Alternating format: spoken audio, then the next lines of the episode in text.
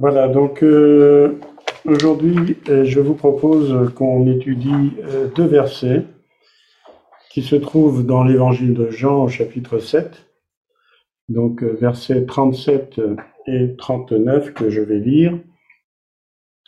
Le dernier jour, je la lis dans la version second, hein, donc le dernier jour, le grand jour de la fête, Jésus se tenant debout s'écria, Si quelqu'un a soif, qu'il vienne à moi et qu'il boive. Celui qui croit en moi, des fleuves d'eau vive couleront de son sein, comme dit l'Écriture. Il dit cela de l'Esprit que devaient recevoir ceux qui croiraient en lui, car l'Esprit n'était pas encore parce que Jésus n'avait pas encore été glorifié. Alors, nous allons étudier aujourd'hui euh, ces deux versets on pourrait en parler pendant des mois, des années, tellement il est riche en enseignements, mais nous allons euh, nous pencher sur un aspect particulier donc de, de, ce verset, et on va déjà voir euh, de quoi il s'agit, en fait, euh, où ça se passe et quand ça se passe. Alors, si on lit évidemment le chapitre 7 de l'évangile de Jean à partir du début, on va voir, évidemment, on va découvrir, ou en tout cas on va se rappeler que ça se passe donc à Jérusalem, et quand ça se passe, eh bien, ça se passe pendant une fête qui s'appelle la fête des tabernacles.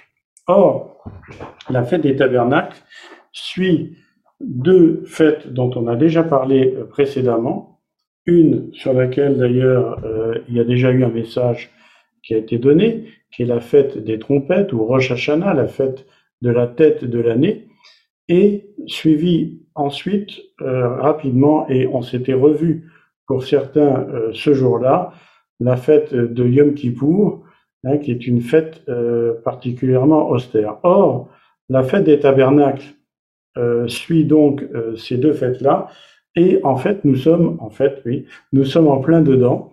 Euh, puisque cette fête dure euh, sept jours et, elle se termine demain. Et c'est donc l'objet de ce message, entre autres. Et donc, en fait, que se passe-t-il quand on lit dans Jean au chapitre 7 Jésus est en Galilée, il est d'ailleurs avec ses frères, ses frères vont l'inviter, vont lui dire de monter avec eux euh, pour cette fête, de monter à Jérusalem pour cette fête euh, des tabernacles. Or, Jésus va refuser de monter avec euh, ses frères et il va monter euh, tout seul, un petit peu en cachette, et il va se trouver effectivement secrètement à Jérusalem et il va apparaître au milieu de la, de la fête. La question que, sur laquelle je vous propose qu'on réfléchisse ensemble, c'est pourquoi Jésus s'écrit à ce moment-là si quelqu'un a soif? Pourquoi à ce moment précis? Et c'est ça que nous c'est là-dessus que nous allons, je, je vous le propose, approfondir. Et donc, d'abord, pour avoir des éléments de réponse, eh bien, il faut se rappeler ce qu'est cette, cette fête, hein, cette fête euh, des tabernacles. En fait, cette fête fait partie donc des trois fêtes de convocation ordonnées par le Seigneur et qu'on retrouve notamment, donc elles sont décrites dans Exode 23, euh, à partir du verset 14, que je vais lire rapidement.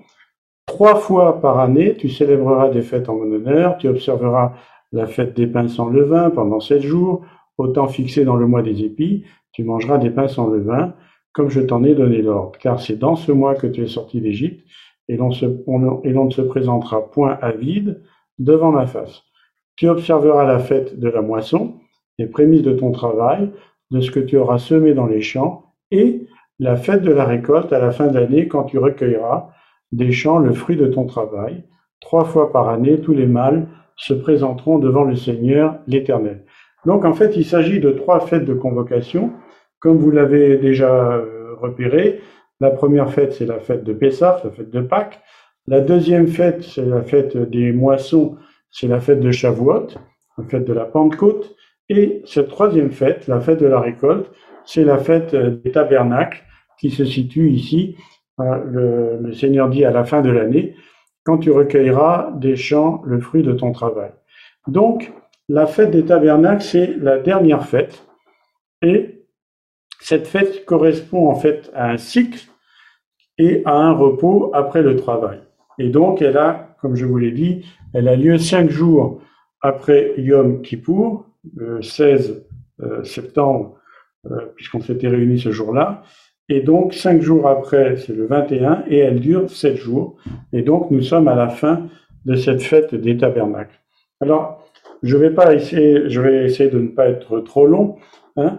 Donc, si pour ceux que ça intéresse, vous pourrez trouver des références de cette fête dans le Lévitique au chapitre 23, à partir du verset 33 jusqu'au verset 43. Et ce que je vous propose, c'est que nous allons lire simplement une autre référence qu'on va trouver dans le livre de Deutéronome au chapitre 16, à partir du verset 13. Tu célébreras la fête des tabernacles pendant sept jours, quand tu recueilleras le produit de ton air et de ton pressoir. Tu te réjouiras à cette fête, toi, ton fils, ta fille, ton serviteur et ta servante, et le lévite, l'étranger, l'orphelin et la veuve, qui seront dans tes portes.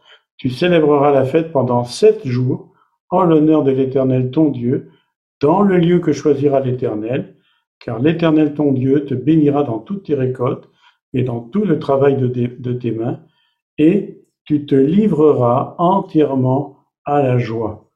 Et c'est ça que je trouve absolument extraordinaire dans ce verset, en tout cas dans ce passage. Le Seigneur qui nous aime, le Seigneur nous recommande de nous livrer entièrement à la joie. Et en fait, c'est logique parce que euh, donc euh, la fête des tabernacles va suivre des fêtes austères hein, qui sont Rosh Hashanah. Comme on l'avait vu, Rosh Hashanah est un jour de jugement et Yom Kippour est un jour de repentance.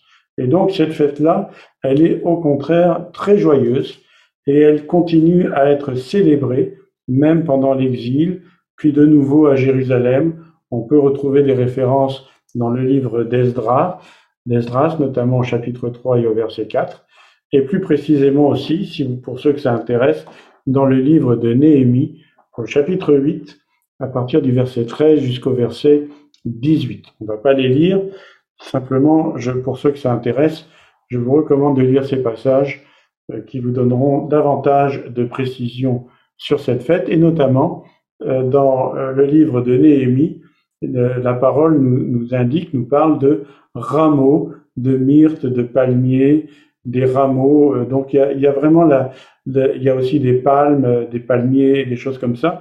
Et donc en fait, euh, les, les, Juifs vont euh, faire des, des, rameaux, on va les voir justement, et ils vont célébrer la fête de, euh, des tabernacles. ils vont la célébrer donc avec ces, avec ces rameaux.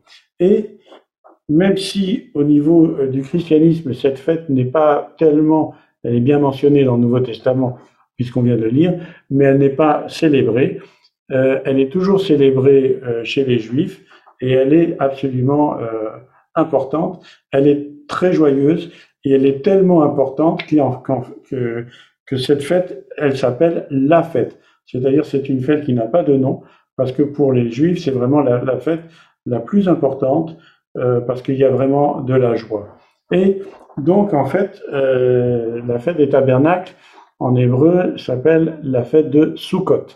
Et Sukkot, c'est le pluriel d'un mot euh, féminin qui est souka et qui veut dire tabernacle, justement, ou tente, ou abri, ou quelque chose comme ça. Et simplement, ce que je vous propose, alors on va voir si ça fonctionne, ce que je vous propose, c'est euh, de voir justement, alors attendez, euh, il faut que je me retrouve, que je retrouve mes petits. Je vais essayer de partager l'écran. Voilà. Alors, voilà. Est-ce que vous voyez, est-ce que vous voyez l'écran? Parce que moi, je ne sais pas si vous voyez ou pas. Je peux avoir un, feedback, un retour? Parfait. Donc ici, en fait, ah ben c'est formidable. Alors s'il y a un voix, tous voient. Donc ici, on voit une représentation schématique euh, d'une souka, hein, d'une, où on voit que c'est une fête de réjouissance, on voit la menorah, on voit les fruits, on voit un chauffard ici, on voit du miel, on voit la Torah, on voit Voilà. Donc, et alors, donc, euh, la souka a une particularité, c'est que c'est une cabane ouverte. Vous voyez, elle n'a pas de porte, donc tout le monde peut entrer. Et elle a une particularité, c'est qu'elle peut laisser le plafond, il est, euh, il n'est pas vraiment étanche. En fait, on peut voir la, on peut recevoir la pluie et voir la lumière des étoiles. évidemment, on espère qu'il ne fera pas trop parce que normalement, on est censé y dormir et y manger. Voilà.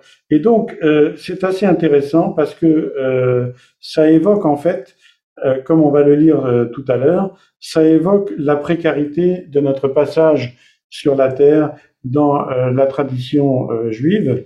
Et, et c'est une fête extrêmement importante, comme vous allez le voir. Alors, je vais de déplacer ça. Et on va passer à l'image suivante.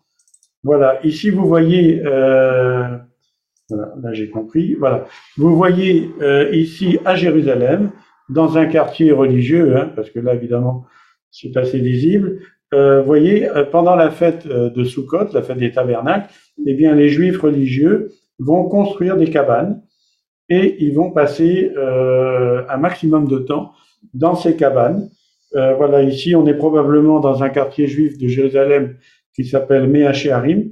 Et vous voyez donc toutes les, toutes les sous-côtes hein, euh, qui sont là et les gens, et c'était vraiment un jour de fête. Et alors, les gens s'invitent et ils partagent la nourriture, etc. C'est vraiment un moment de grande convivialité. C'est très, très joyeux. Et alors, on va continuer. Euh, ça se passe pas seulement, ça se passe pas seulement à Jérusalem. Ça se passe aussi à Paris. Et là, vous voyez par exemple une souka, hein, qui est, euh, puisqu'elle est toute seule, dans une maison juive à Paris. Et vous voyez ici donc les fameux rameaux hein, de palmes avec les, les, plantes. Et donc on va et, et ces rameaux s'appellent des euh, des loulaves. Hein, donc c'est un mot hébreu, voilà. Bon. Donc c'est assez intéressant. On voit donc que c'est une une tradition. Et vous voyez le le toit qui est euh, clairsemé puisqu'on y voit, euh, ça laisse passer la lumière et ça laisse passer la pluie à dessein. Et alors évidemment, euh, vous avez euh, des, des excentriques. Attendez, là j'étais un peu trop vite. Alors on va revenir. Vous voyez, alors là ils ont carrément inventé la souka mobile. Hein. Donc là c'est euh, un petit peu exagéré, mais c'est pour vous dire simplement que c'est vraiment quelque chose d'actualité. C'est pas quelque chose euh, d'antique. C'est très très très joyeux. Et en fait, donc, le, le bouquet est composé. Alors, on va pas non plus rentrer trop dans la signification. Chaque objet a, a une signification euh, spirituelle assez importante, assez profonde. Euh, rien ne se fait au hasard. Mais on voit ici donc le, le loulave avec les, branches, les rameaux donc de, palmiers, de saules, etc. Avec un fruit ici qui ressemble à un citron, mais c'est du cédra. Hein, et, voilà, donc c'est avec ça qu'on célèbre cette fameuse fête euh, de, de Sukkot. C'est vraiment une fête extrêmement joyeuse. C'est la fête la plus joyeuse et la plus festive de l'année. On l'appelle la fête, comme je vous l'ai déjà dit. En, en hébreu, on dit Ahag, le temps des résistances. Et il est coutume de dire, c'est vraiment très connu, que celui qui n'a jamais assisté à une de ces réjouissances ne peut pas comprendre ce qu'est vraiment la joie. Et ça, c'est très intéressant parce que on voit vraiment que c'est une obéissance au verset qu'on a lu tout à l'heure dans Exode, euh, pardon, dans Deutéronome, tu te livreras entièrement à la joie. Et croyez-moi, euh, ils ne s'en privent pas. Hein, ils, ils font vraiment, c'est la joie la plus totale, la plus excentrique. Voilà un passage parce que ça, ça se fait également pendant le jour et pendant la nuit. Et pendant la nuit, d'ailleurs, c'est la fête euh, des Lumières, à ne pas confondre avec Hanouka, qui est une autre fête, mais c'est une fête très lumineuse. Jérusalem et les villes sont allumées avec des lampes à huile, euh, et, et, et, tout est illuminé avec des avec des, des, illuminations, des lampes. Et du temps de Jésus, c'était déjà comme ça. On peut imaginer Jérusalem entièrement illuminée avec des petites lampes à huile qui brûlaient toute la nuit. Et ça devait être absolument magnifique. Et donc, pour continuer, un rabbin a dit euh, à Sukkot, nous quittons la sécurité. Donc ça, c'est vraiment la signification spirituelle de Sukkot. nous quittons la sécurité et le confort de nos foyers en reconnaissant que le vrai bonheur ne vient pas de nos maisons joliment décorées, de notre mobilier design, de n'importe de n'importe lequel de nos biens de nos accomplissements. Nous sortons dans la souka le Zohar nomme, le Zohar c'est le Talmud, enfin, ou en tout cas voilà, c'est une partie, une partie du Talmud ou une interprétation du Talmud. Le Zohar nomme l'ombrage de la foi et nous nous concentrons sur notre bien le plus précieux, notre âme divine et notre relation spéciale avec Dieu. Et alors maintenant, donc, euh, donc vous voyez toute l'importance que les Juifs, jusqu'à aujourd'hui, hein, puisque comme vous le voyez, cette photo, euh, elle est toute récente, eh bien, euh, de, autant de Jésus, bien entendu, cette fête était extrêmement importante, d'où la raison pour laquelle les frères de Jésus avaient dit, bah, nous on monte, et viens, viens avec nous, et Jésus avait dit non. Et donc, en fait, il était quand même monté, mais en secret. Donc, au temps de Jésus, la fête était très populaire, les récoltes étaient terminées, les gens se réjouissaient, et il y avait un événement particulier qu'on ne trouve plus évidemment aujourd'hui, mais sur lequel on va évidemment maintenant aujourd'hui se pencher un petit peu plus. C'est une procession qu'on appelle une cérémonie, qu'on appelle la cérémonie du puisage de l'eau. Hein, et, c'était une cérémonie euh, qui se, une procession qui se pratiquait tous les jours et, et où la joie se manifestait d'une façon tout à fait particulière. Et comment ça se passait? Eh bien, en fait, le grand prêtre allait euh, entouré de toute la foule et il allait puiser de l'eau tous les jours dans un bassin dont vous avez entendu parler. Et ce bassin s'appelle le bassin de Siloé. Et on va en voir une photo. Hein, comme ça, ça donne euh, quelque chose d'intéressant. Voilà donc ici le bassin de Siloé à Jérusalem. Euh, et donc, en fait, le, le grand rabbin était entouré de toute une foule très joyeuse et il allait puiser de l'eau dans ce bassin. On va voir ici, euh, donc c'est dans ce bassin qu'il y avait eu, je vous le rappelle, le, paralytique. Hein. Siloé veut dire l'envoyé, d'ailleurs, c'est assez intéressant que, que, que, Jésus avait guéri. On va voir ici une autre, une autre photo, une autre vue de l'autre côté. Et ce bassin, d'ailleurs, était alimenté par une source qu'on appelle la source de Guillaume, via un tunnel euh, qu'Ézéchias avait construit pendant le siège de, de Voilà. Et donc on voit ici, comme ça, ça vous donne une idée. Et maintenant, quand vous lirez, euh, pour ceux qui ne connaissent pas encore, mais quand vous, euh, en tout cas, connaissent pas la photo, quand vous lirez l'épisode du du bassin de Siloé, eh bien, vous pourrez voir, vous pourrez voir, vous pourrez voir donc ce, ce passage. Je suis en train de chercher ma flèche. Voilà. Et voilà ici le tunnel, euh, le tunnel d'Ézéchias. Voilà. Et donc, euh, ce bassin se situait en fait en contrebas euh, du temple, à quelques centaines de mètres, et il y avait vraiment donc toute une procession et une foule qui marchait en compagnie donc qui entourait donc le grand prêtre et qui se livrait à des, à des scènes de liesse et, de, et des grandes scènes de joie. Et chaque jour de cette fête, eh bien, euh, il y avait aussi, donc, au temple, et après, évidemment, aujourd'hui dans les synagogues, comme on va le voir, il y a, il y a ce qu'on appelle le Hallel. Il y avait donc la, la, la psalmodie des psaumes euh, jusqu'au psaume 118 qu'on chantait donc le dernier jour de la fête. Et on va lire juste un passage, hein, donc euh, le passage donc du dernier jour de, cette fête qu'on appelle Oshana Rabba, Oshana Rabba qui veut dire le grand salut. Et ça se trouve dans le psaume 118 à partir du verset 20.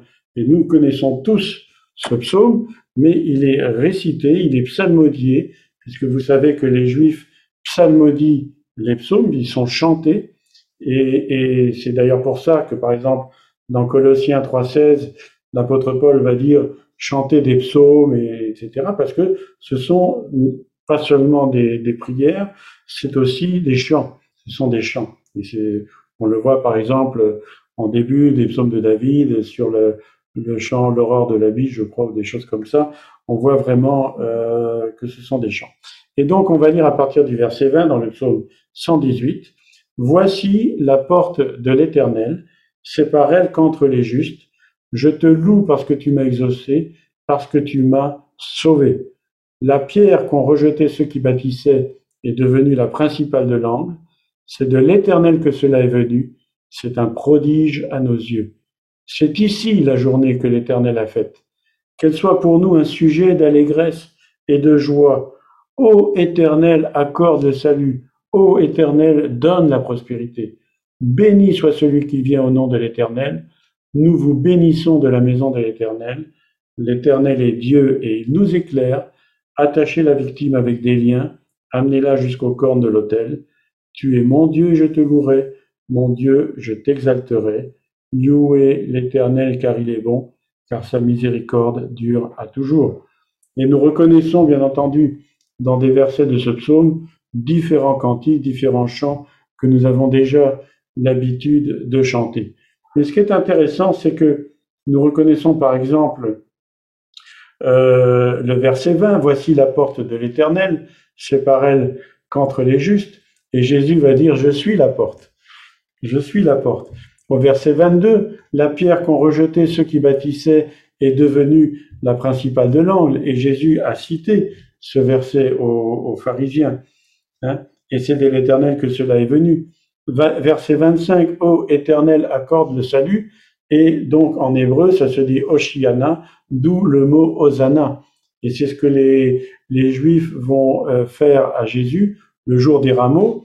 Hein, et ils vont mettre justement des loulaves et ils vont reconnaître que euh, Jésus est le Seigneur.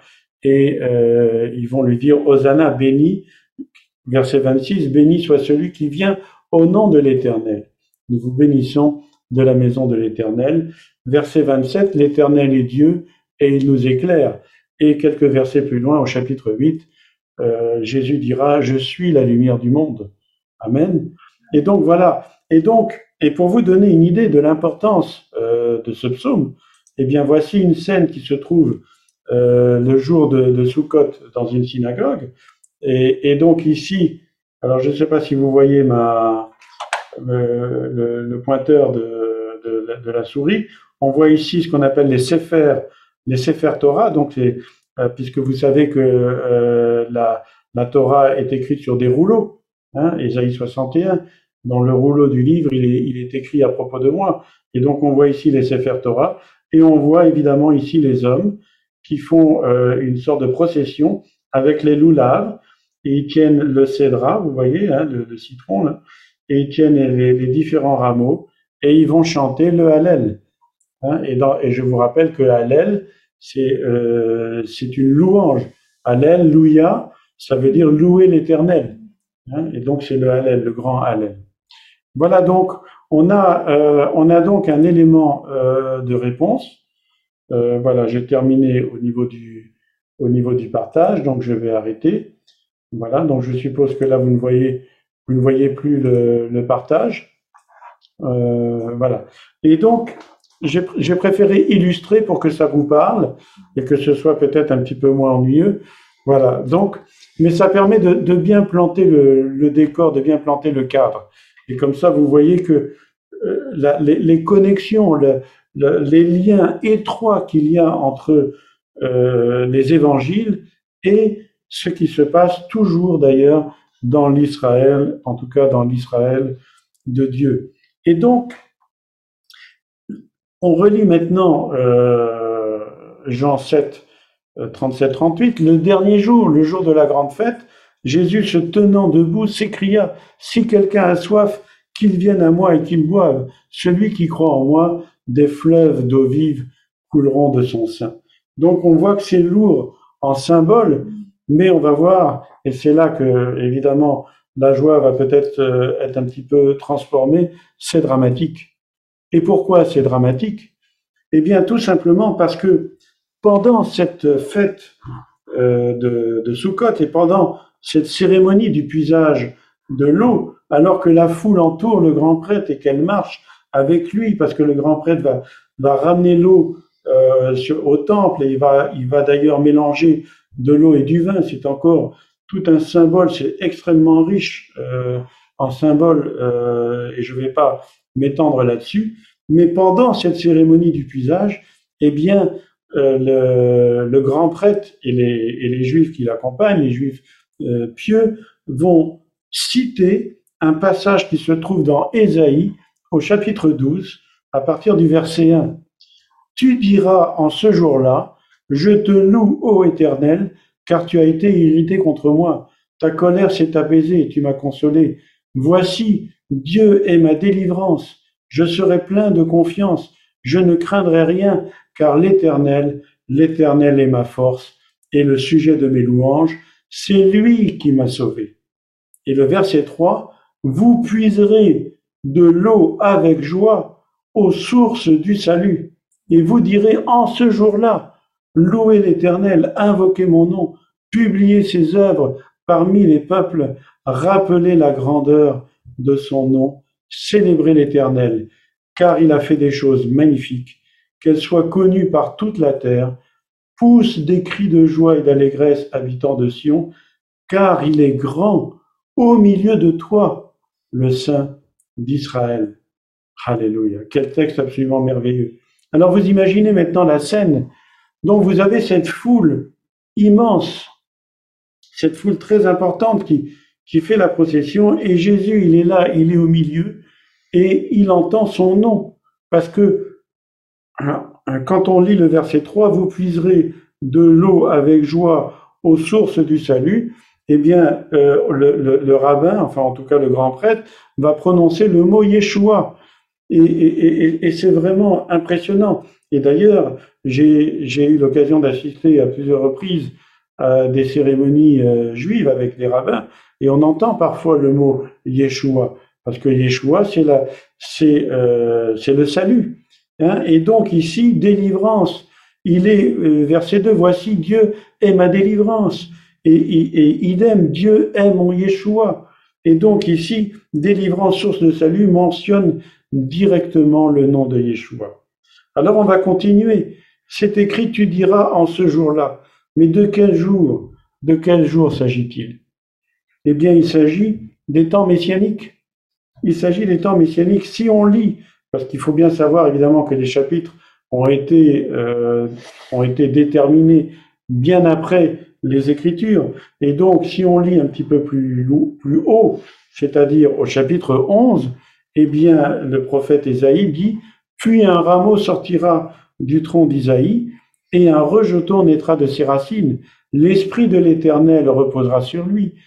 Esprit de sagesse et d'intelligence, esprit de conseil et de force, esprit de connaissance et de crainte de l'Éternel. Et croyez-moi, euh, je suis sûr que vous me croyez, euh, eh bien, euh, tous les juifs de l'époque connaissaient ces passages absolument par cœur. Ils les connaissaient bien mieux, bien mieux que nous. Ils les connaissaient vraiment à fond. Et parfait. Mais ce qu'il faut savoir, c'est que ici le mot rejetons, un rejeton naîtra de ses racines, en hébreu, ça se dit netzer.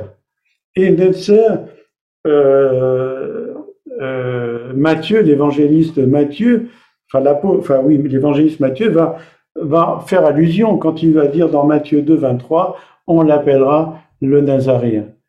On l'appellera le Nazaréen. Et donc, en fait, ce qui est intéressant, c'est là que, que je trouve la scène absolument euh, impressionnante. Et, et, si je vous ai montré les images et cette procession, c'est que vous puissiez vous maintenant la visualiser. Et je demande vraiment au Seigneur euh, et, au Saint-Esprit de nous aider chacun d'entre nous à visualiser cette scène. Vous avez cette foule, cette foule très importante qui est dans la joie complète et qui va prononcer le nom de Yeshua et qui va dire vous puiserez de l'eau avec joie aux sources du salut. Et ce qu'il faut savoir également, et je vous invite à relire le chapitre 7 en entier de l'évangile de Jean, Hein, Jésus était monté en secret à Jérusalem. Il enseigne dans le temple. Il étonne. Il va étonner encore les gens par la, par la justesse de ses enseignements. Les gens se disent, mais comment ça se fait? Lui qui n'a pas étudié, comment il peut connaître autant de choses? Il va susciter la controverse sur ses origines, hein, puisque les gens, savent que le Messie viendra de Bethléem et non pas de Galilée. Or, justement, s'ils faisaient attention, ils auraient vu un rejeton, le Netzer, le Nazaréen. Justement, ils ne font pas, ils ne font pas le lien. Donc certains croient que c'est le Messie et d'autres doutent. Il y en a même qui vont dire il a un démon.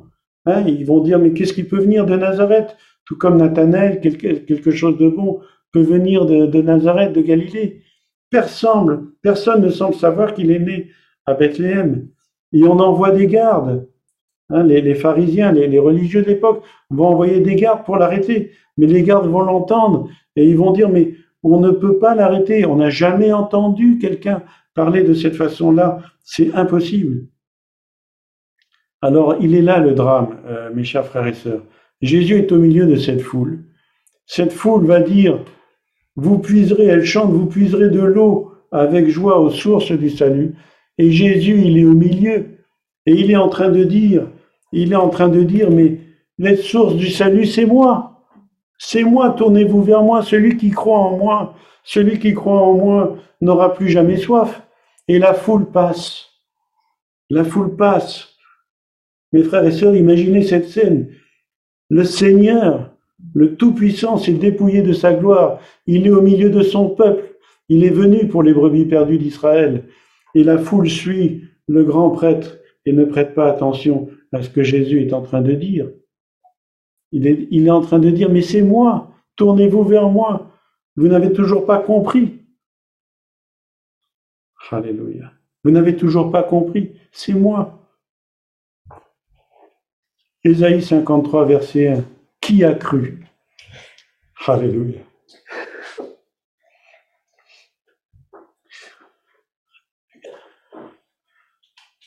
Qui a cru à ce qui nous était annoncé? Qui a reconnu le bras de l'Éternel? Et ici, le bras de l'Éternel, c'est Yeshua, mes frères et sœurs. Ésaïe 52, 10, 15. L'Éternel découvre le bras de sa sainteté aux yeux de toutes les nations et de toutes les extrémités de la terre. Et toutes les, et tout, pardon, et toutes les extrémités de la terre verront le salut de notre Dieu. Ils verront Yeshua. Partez, partez, sortez de là. Ne touchez rien d'impur. Sortez du milieu d'elle, purifiez-vous, vous qui portez les vases de l'Éternel. Ne sortez pas avec précipitation. Ne partez pas en fuyant, car l'Éternel ira devant vous, et le Dieu d'Israël fermera votre marche. Voici, mon serviteur prospérera, il montera, il s'élèvera, il s'élèvera bien haut. De même qu'il a été pour plusieurs un sujet d'effroi, tant son visage était défiguré, tant son aspect différait de celui des fils de l'homme. De même, il sera pour beaucoup de peuples un sujet de joie. Devant lui, des rois fermeront la bouche, car ils verront ce qu'il leur avait point été raconté. Ils apprendront ce qu'ils n'avaient pas entendu. On imagine donc cette scène à nouveau. Aveuglés par leur tradition, les religieux n'ont pas compris que Yeshua, Jésus, il est cet Adonai, il est le je suis, qui est au milieu d'eux. Et pire, pire, ils vont le rejeter.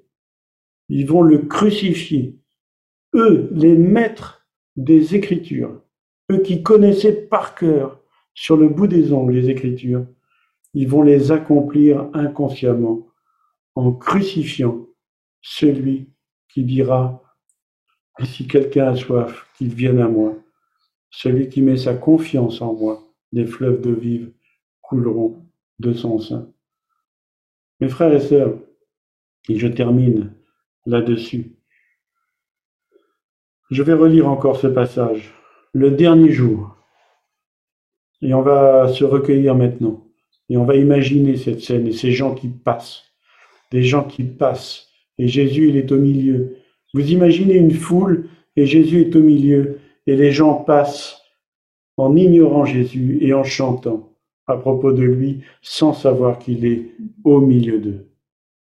Je voudrais vraiment que l'Esprit de Dieu, l'Esprit du Seigneur nous, nous parle en ce moment même de façon à ce qu'on imagine cette scène et qu'on comprenne l'amour de Dieu pour nous, Le dernier jour, le jour de la grande fête, Jésus, se tenant debout, s'écria.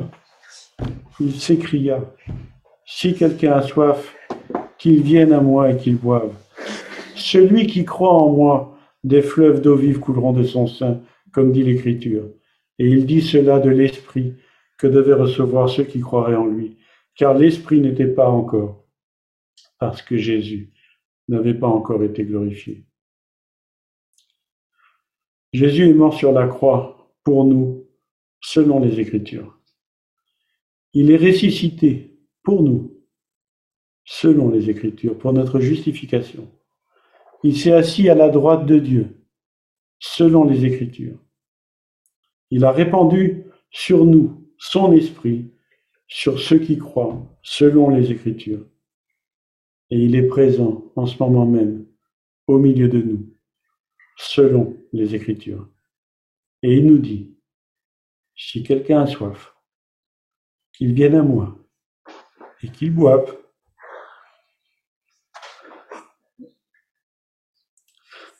Celui qui met sa confiance en moi, des fleuves d'eau vive couleront de son sein.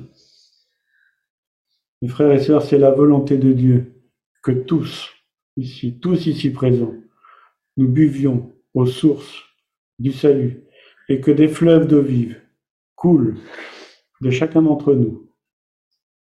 Alors, qu'est-ce que nous allons faire? Est-ce que nous allons faire comme cette foule en passant à côté sans le reconnaître, comme une foule religieuse qui mettait toute sa confiance dans les traditions? Ou est-ce que nous allons justement nous arrêter et le reconnaître, lui, le Sauveur, le Seigneur, le Roi des rois La parole de Dieu nous dit dans le psaume 46, arrêtez et sachez que je suis Dieu.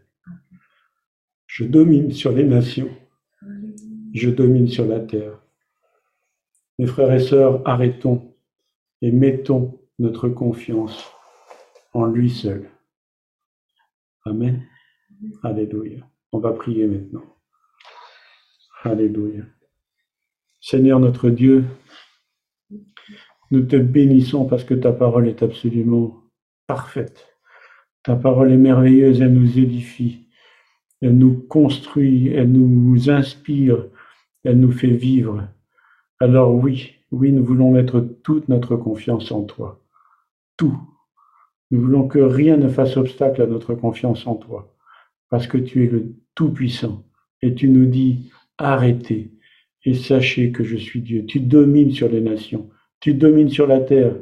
Et même si ce monde aujourd'hui s'agite dans des convulsions démoniaques, et si tout ce qui arrive en ce moment voudrait nous faire peur, eh bien non. Nous voulons puiser avec joie aux sources du salut. Nous voulons mettre toute notre confiance en toi, Seigneur, et voulons te dire merci. Merci de ce que tu as fait, et merci parce que tu es avec nous tous les jours jusqu'à la fin du monde. Alors oui, oui, nous voulons arrêter. Nous voulons arrêter de, de, de porter notre attention sur des choses qui finalement ne sont pas importantes. Nous rappeler que tu as demandé à ton peuple d'Israël de construire des cabanes, pour se rappeler justement de la vanité, de la vanité de cette vie sur terre.